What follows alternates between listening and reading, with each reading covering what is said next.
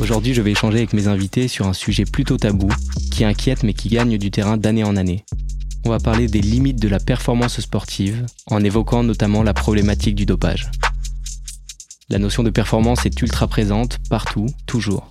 Dans le sport professionnel certes, mais de plus en plus au niveau amateur. Alors pour en parler, je reçois Margot, coach sportive et compétitrice en bodybuilding catégorie bikini. Et Nathan, Ça va, tranquille. médecin réanimateur. Je vais prendre place euh, juste là. Allez, parfait. Let's go Let's go Bienvenue dans Let's Go le débat, le podcast de Fitness Park avec de vrais morceaux de sportifs à l'intérieur. Je suis Bilal Bouraza, préparateur physique et animateur de ce podcast. Dans mon métier, j'ai remarqué que les sportifs pouvaient se retrouver au centre des polémiques à cause de leur apparence, de leur mode de vie ou bien encore de leur alimentation.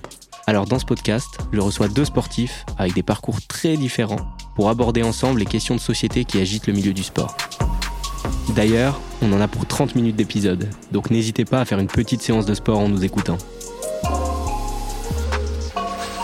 Allez, let's go Bonjour à tous les deux et merci d'avoir répondu à mon invitation pour participer à ce podcast. Bonjour. Salut. Je suis ravi de vous recevoir dans Let's Go le débat afin d'aborder le sujet de la performance sportive.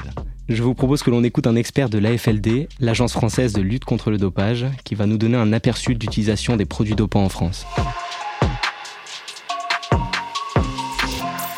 Bonjour, je suis Jérémy Robin, le secrétaire général de l'Agence française de lutte contre le dopage, l'AFLD. Et pour ouvrir cet épisode, je vais vous donner quelques informations clés sur la réalité du dopage en France.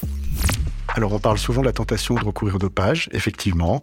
Euh, elle concerne non pas uniquement les sportifs de haut niveau, mais aussi le niveau amateur. Le dopage existe à tous les niveaux sportifs. Et ce constat, en réalité, il vaut pour les adhérents de salles de fitness qui voudraient dépasser leurs limites à l'entraînement en vue d'améliorer leur performance, par exemple, en compétition.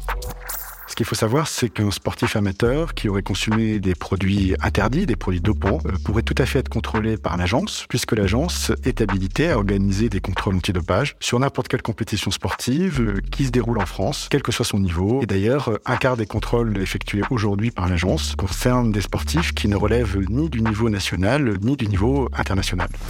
On doit dire que aucune discipline sportive n'est au-dessus des règles antidopage, euh, et donc des contrôles antidopage peuvent avoir lieu dans toutes les disciplines. Si on essaie de, de regarder en 2022 euh, sur les près de 10 000 contrôles euh, qu'a effectué l'agence, on constate euh, 75 résultats d'analyse anormaux, c'est-à-dire des, des tests positifs dans le langage du grand public, ce qui représente au total euh, 0,73% euh, euh, de tests positifs sur les prélèvements effectués, ce qui peut paraître peu, mais ce qui en réalité est assez conforme à la moyenne internationale, puisque si l'on prend la moyenne euh, constatée par l'Agence mondiale antidopage dans le monde, en 2021, c'était 0,65%. Au vu de ces chiffres, euh, on constate assez rapidement que le dopage est une réalité statistique qu'il ne faut surtout euh, ni surestimer euh, ni sous-estimer et qui euh, touche toutes les disciplines à tous les niveaux, comme je l'ai dit. En résumé, j'ai l'habitude de dire que dès qu'il y a recherche de performance, il y a évidemment un risque euh, de dopage.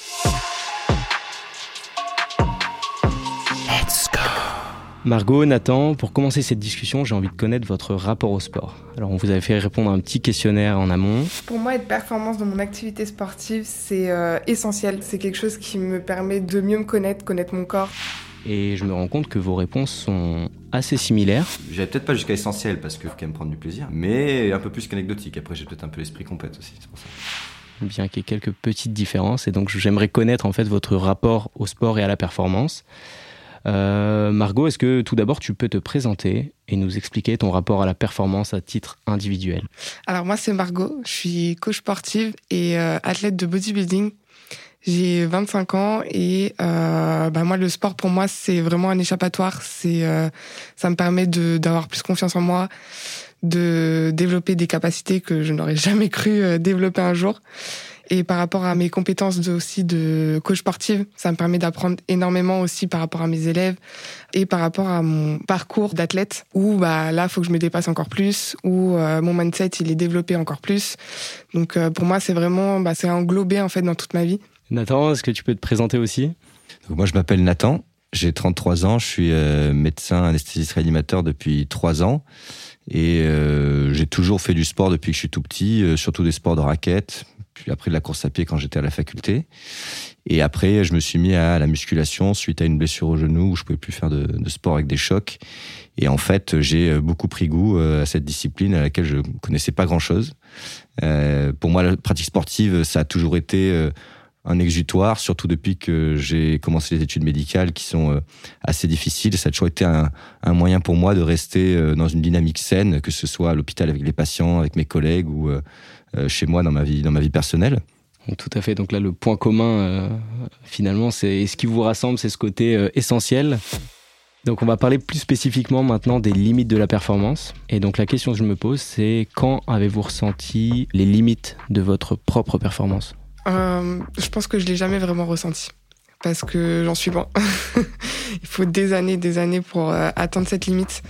Si peut-être en sèche, parce que bah avec la fatigue, le manque de glucides, etc. euh, bah là au bout d'un moment on peut pas non plus euh, pousser des charges euh, extraordinaires et aller au-delà de nos capacités. Mais sinon en, dehors de la prépa, je pense que je l'ai jamais vraiment ressenti. Parce que même si on a des semaines un peu plus fatigantes, qu'on fait moins de performances que la semaine d'avant et tout, généralement, quand tu te reposes bien, tu récupères bien, les performances, elles reviennent et même des fois, elles explosent derrière. Donc, euh, Nathan, de ton côté?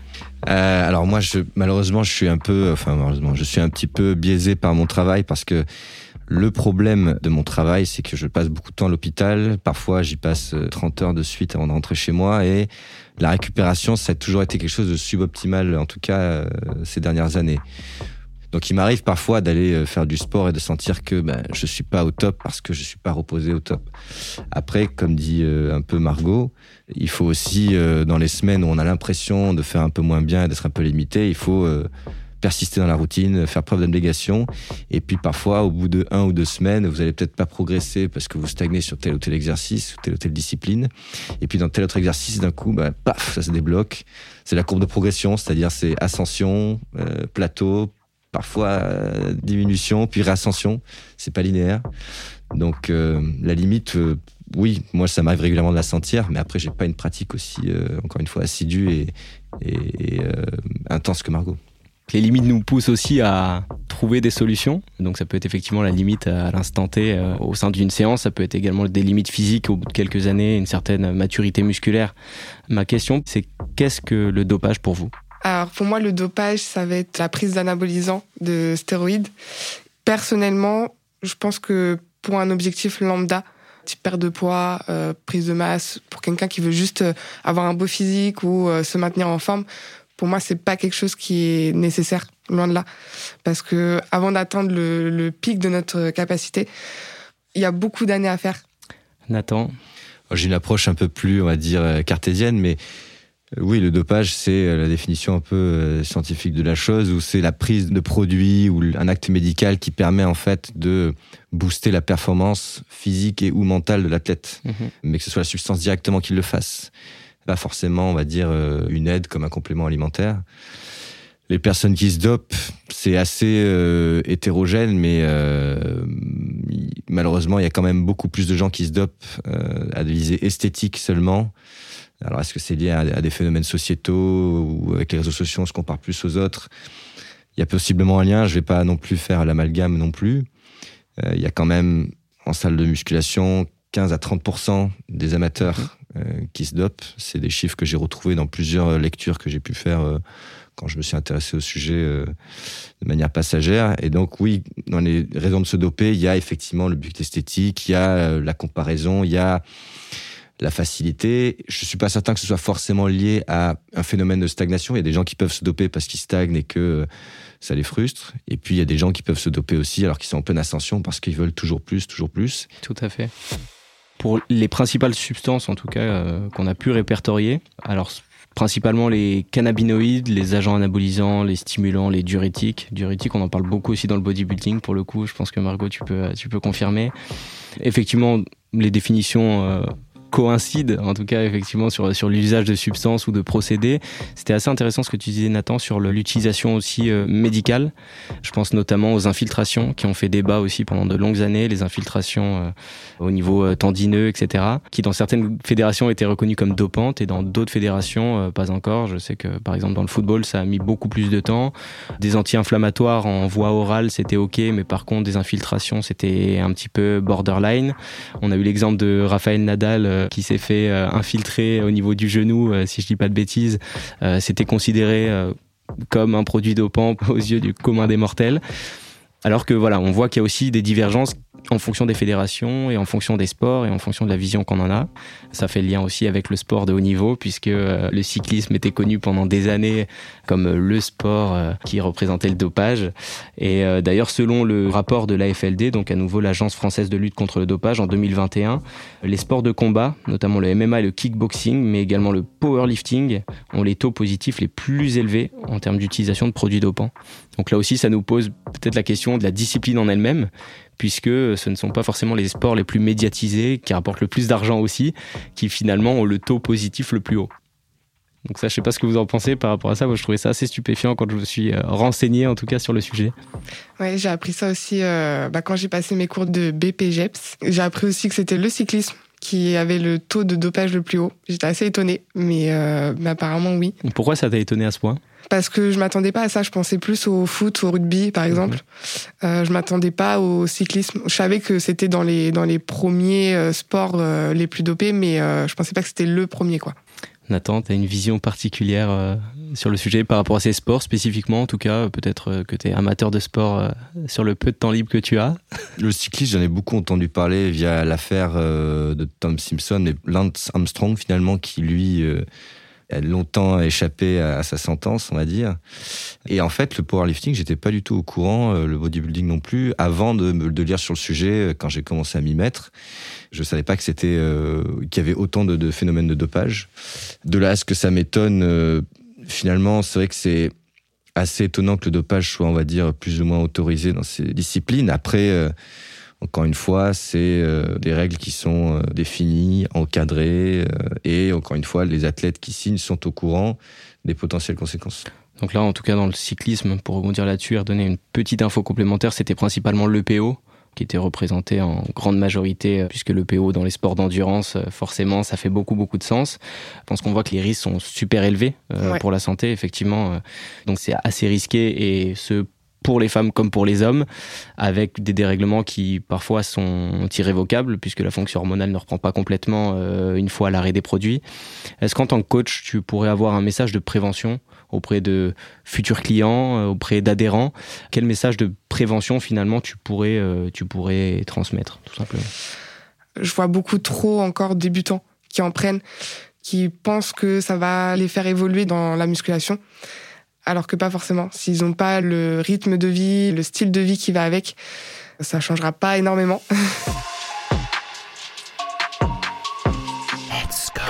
J'aimerais qu'on imagine qu'une personne qui souhaite euh, rentrer dans le monde du sport, qu'importe le sport en question, qui souhaite euh, finalement euh, optimiser plus, plus, plus, plus, plus ses gains et qui finalement qui a envie de prendre 15 kilos de masse musculaire par exemple euh, en trois semaines et qui n'est pas contre le fait de prendre des produits dopants.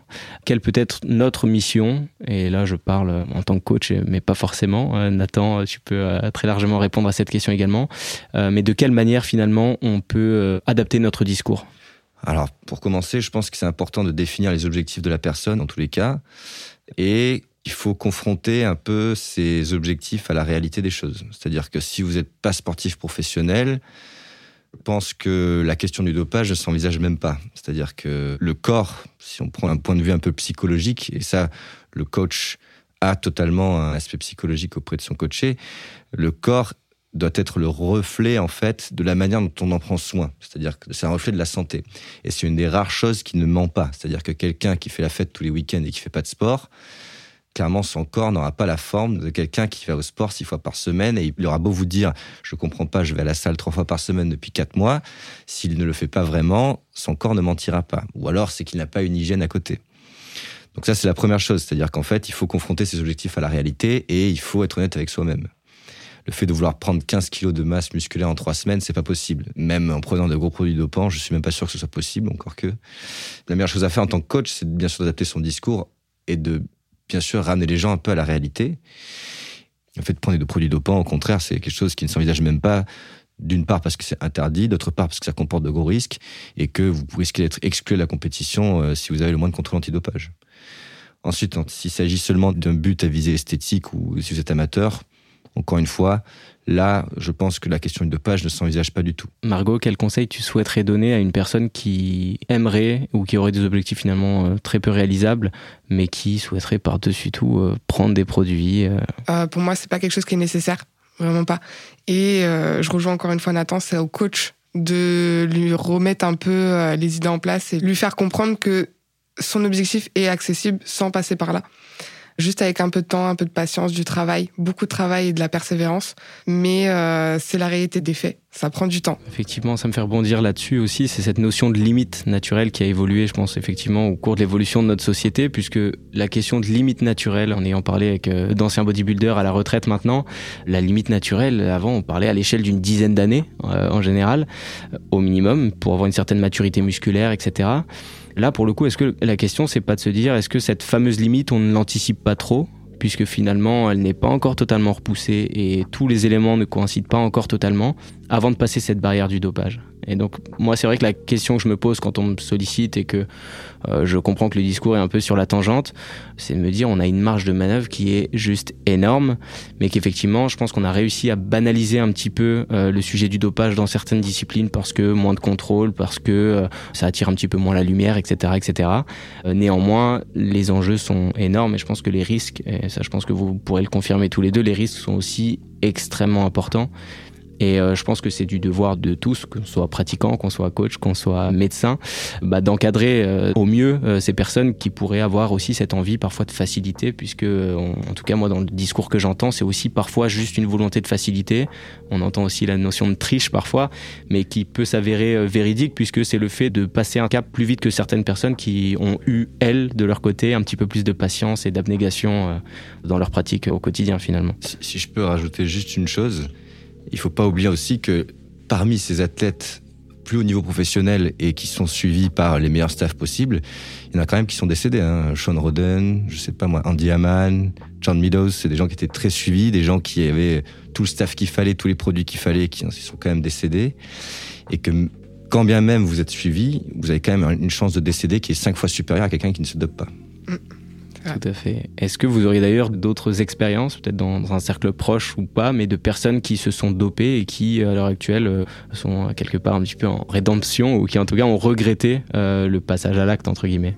Euh, Moi, par, rapport à mes connaissances d'athlètes, notamment des femmes, j'en connais beaucoup qui sont passées par là, qui ont énormément eu de problèmes hormonaux par la suite et qui aujourd'hui le regrettent fortement parce que du coup c'est pas irréversible, mais c'est très compliqué de revenir à des taux hormonaux euh, normaux. Et du coup, bah, la prise d'anabolisants l'a complètement déréglé euh, leur taux hormonal, donc euh, ça a été très compliqué par la suite. Dépression, taux de T3 et T4 complètement en chute, mmh. thyroïde touchée, enfin c'est très compliqué à gérer derrière, donc faire très attention. Ouais, c'est ça. Les dérèglements en plus s'effectuent à différents euh, niveaux, donc c'est assez euh, compliqué. Et effectivement, euh, parler de l'aspect euh, psychologique tout à l'heure, et les phases dépressives finalement sont assez nombreuses. Là encore une fois, il y a une certaine aussi notion d'addiction, puisque faut le rappeler, hein, on parle souvent de, de, drogue tout simplement. Donc il y a effectivement cette notion d'addiction qui est régie par différents facteurs, certes au niveau hormonal directement, mais qui influe donc directement sur la psychologie. Et donc quand on voit notre physique en up, eh ben on accepte peut-être un petit peu moins quand il est en down, parce que bah, finalement on n'a pas envie de se voir dans cet état-là. Ça crée une certaine aussi accoutumance en fonction du type de produit. Donc, euh, je pense que voilà, la difficulté, elle est là aussi. C'est-à-dire, le passage à l'acte, il est déjà complexe, mais finalement, les risques à long terme, même sur l'aspect émotionnel, ça peut être extrêmement compliqué à gérer. Et effectivement, réguler euh, tous ces aspects-là en même temps, donc l'aspect émotionnel euh, avec les hormones qui sont dans un état catastrophique, ça peut être extrêmement, extrêmement néfaste pour la santé. Let's go. Margot, est-ce que tu peux nous parler de tes attentes personnelles et des leviers qui te permettent d'optimiser ta performance. Et là, encore une fois, on parle à titre individuel. Toi, en tant qu'athlète, euh, qu'est-ce qui te permet d'optimiser tes performances? Bah Moi, ça va être euh, surtout le dépassement de soi. Faire plus de répétitions que la semaine d'avant, mettre plus de charges, euh, voir aussi mon physique évoluer, puisque dans mon parcours d'athlète, c'est nécessaire. Il faut que mon physique évolue tout le temps. Entre la sèche, la prise de masse, ça évolue à chaque fois. Donc pour moi, c'est vraiment me dépasser et faire mieux à chaque fois, en fait. Est-ce que tu utilises euh, de ton côté des, des compléments alimentaires ou des apports, une certaine supplémentation qui va te permettre aussi finalement de, de, de, de passer le cap et d'optimiser ces performances-là? Ouais, je prends des compléments alimentaires tous les jours, tous les matins. Donc euh, en termes de santé et euh, en termes de performance pour justement améliorer mes performances, avoir plus d'énergie, on va dire, à la salle. Euh, là aussi, je prends aussi des compléments alimentaires type BCA, euh, un peu de whey, euh, de la créatine, de l'arginine, enfin voilà. Ok, intéressant, on va en reparler juste après. Euh, Nathan, de ton côté, est-ce que tu en utilises toi dans le cadre de ta pratique? Eh bien, contrairement à ce que je pouvais penser avant, je suis revenu sur pas mal de ces produits qui, je pensais, étaient, euh, si c'était des produits dopants, à la limite, à la frontière du dopage. Et en fait, en me renseignant dessus, pas du tout. Euh, les produits qu'elle a cités là, c'est des compléments alimentaires qui sont pas du tout euh, cités euh, par la FLD comme des produits dopants ni à l'international. Donc oui, moi j'utilise de la whey, je suis revenu dessus. La créatine, j'ai un peu plus de mal à être régulier. Disons que je suis peut-être, pense, pas aussi rigoureux dans ma pratique que, que Margot, mais en revanche, oui, j'en utilise. Disons que j'ai, grâce à ça, réussi à mieux équilibrer mon régime alimentaire. Là où moi, qui euh, avant avait complètement sous-estimé le rôle des protéines et de certains compléments alimentaires, disons que j'ai, pris des meilleures habitudes alimentaires en plus. Effectivement, il y a une notion aussi de lexique euh, et on a souvent tendance à, parler de compléments alimentaires. Or, on est censé parler de supplémentation. Donc effectivement, ça fait lien avec ce que tu disais à l'instant, Nathan, le fait que ça rentre également dans une routine déjà alimentaire qui est relativement structurée, relativement riche en euh, micronutriments, macronutriments, etc. Et donc l'optique, c'est que finalement, là, si je fais un petit peu le lien entre entre vos réponses, c'est euh, bah, c'est finalement une aide, mais articulée sur une base qui est déjà relativement saine et relativement adaptée à vos objectifs.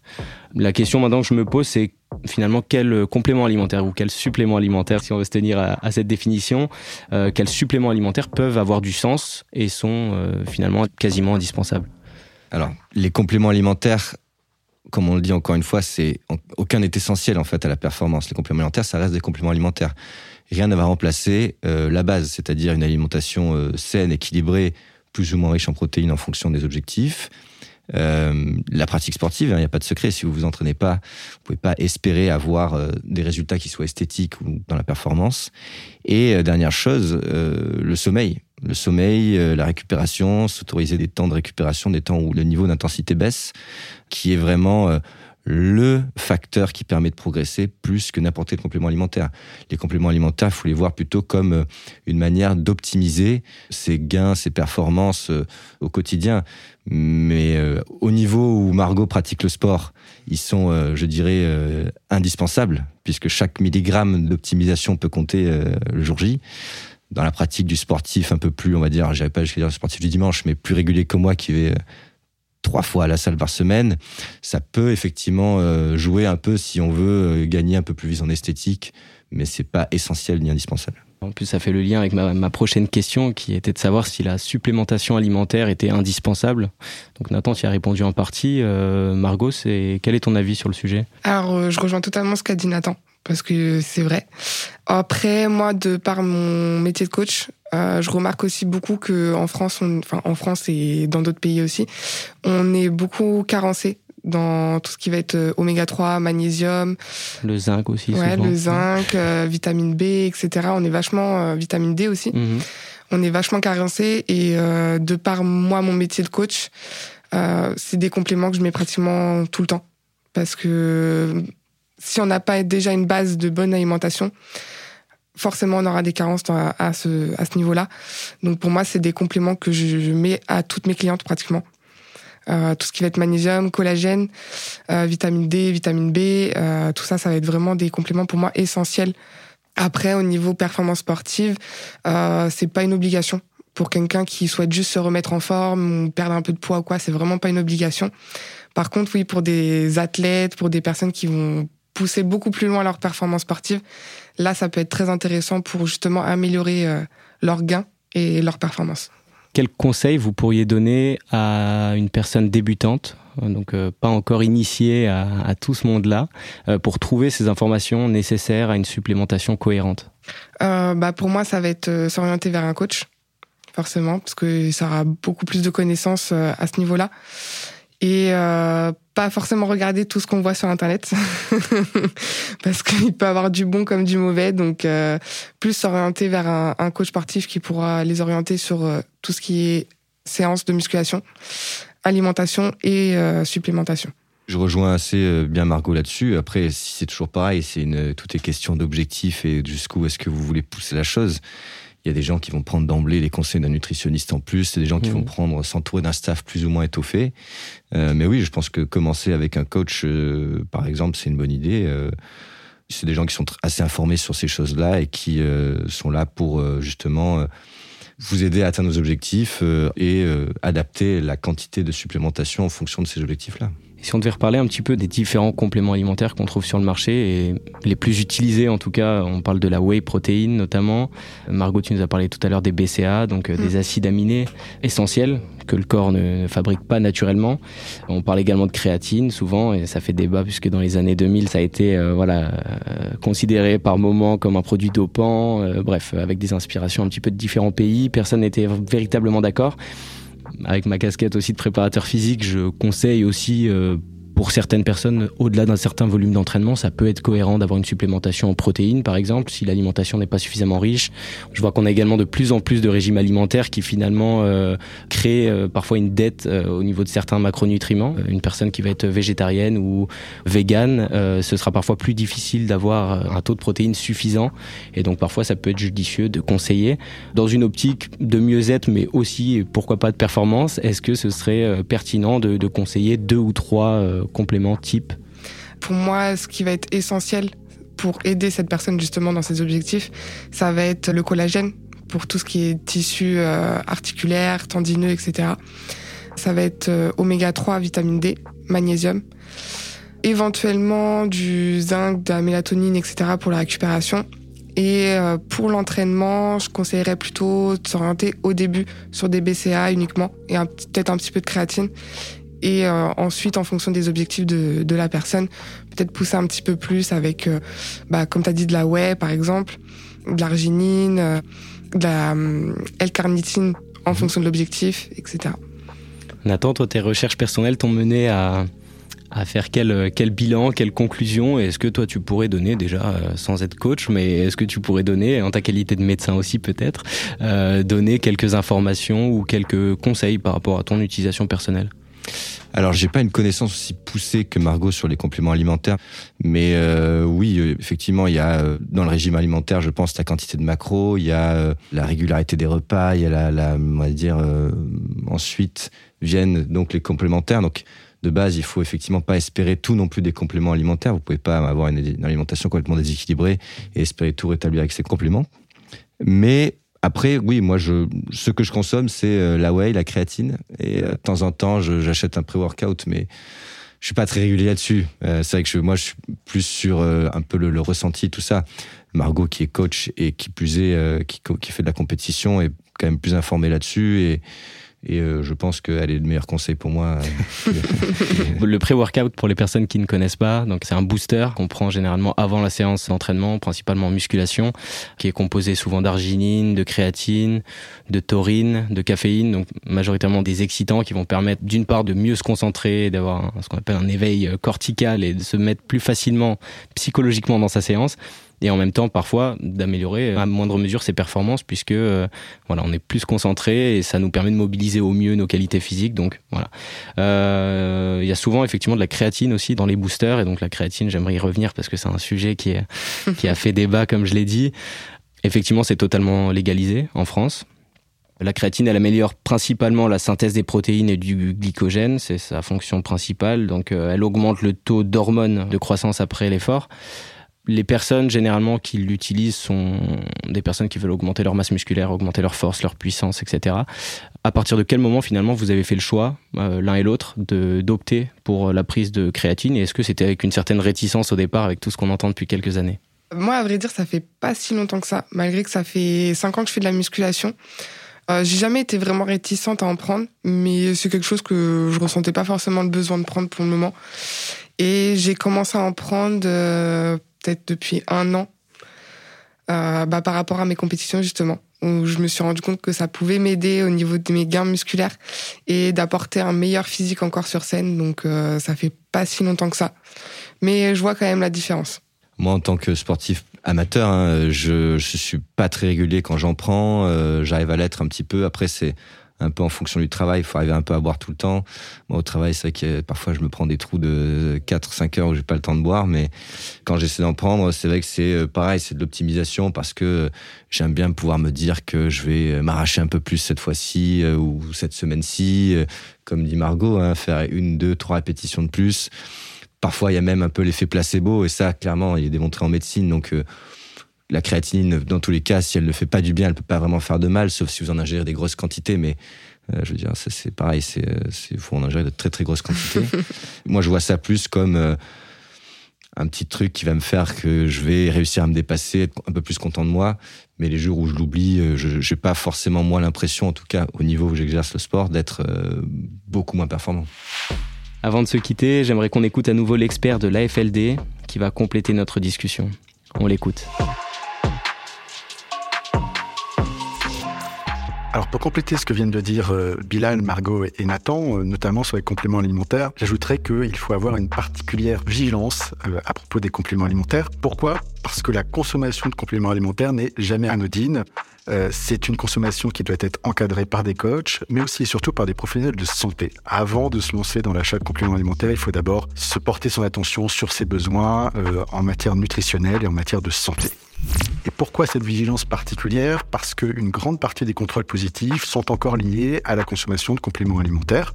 Euh, si je prends par exemple les chiffres en 2022, sur les 75 euh, résultats d'analyse anormaux, les fameux tests positifs, 16 étaient en lien avec des compléments alimentaires, ce qui représente quand même plus de 20% euh, du total sur une année. Et ce qui est frappant, c'est que ces contrôles positifs proviennent de consommation de compléments alimentaires qui contenaient donc des substances interdites, évidemment, et parfois ces substances interdites n'étaient même pas mentionnées sur l'emballage, donc il y a une sorte de piège pour ceux qui consomment ces compléments alimentaires. Le message qu'on peut faire passer, ce n'est pas ne consommez pas de compléments alimentaires, mais surtout posez-vous la bonne question est-ce nécessaire? Et ensuite, si vous voulez en consommer, prenez euh, quelques bonnes pratiques à votre compte, évitez les achats sur Internet, par exemple, avec des provenances parfois douteuses, privilégiez plutôt les achats en pharmacie, qui ont parfois une norme AFNOR, conservez les boîtes, surtout et les factures, puisque si jamais vous avez un test positif, il vous sera demandé évidemment de justifier cette consommation et d'essayer d'établir l'éventuelle contamination que vous appuyez avoir par un complément alimentaire. Au fond, les compléments alimentaires, euh, ils apportent un enseignement sur le dopage en général.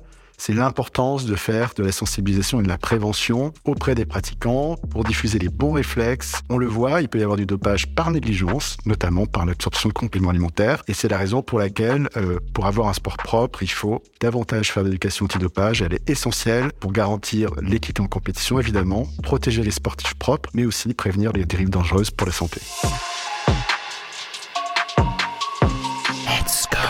Merci à tous les deux pour ce moment, ainsi que pour votre transparence quant à vos témoignages. Merci à toi. Merci. Merci à toutes et à tous de nous avoir suivis. Je vous donne rendez-vous le mois prochain pour un nouvel épisode. Et pensez à bien vous abonner à la chaîne de podcast Let's Go by Fitness Park, parce que je suis sûr que vous ne voudrez pas manquer mes prochains invités. Et si vous avez profité de ce podcast pour faire du sport, vous pouvez prendre 5 minutes de pause avant de vous y remettre. Let's go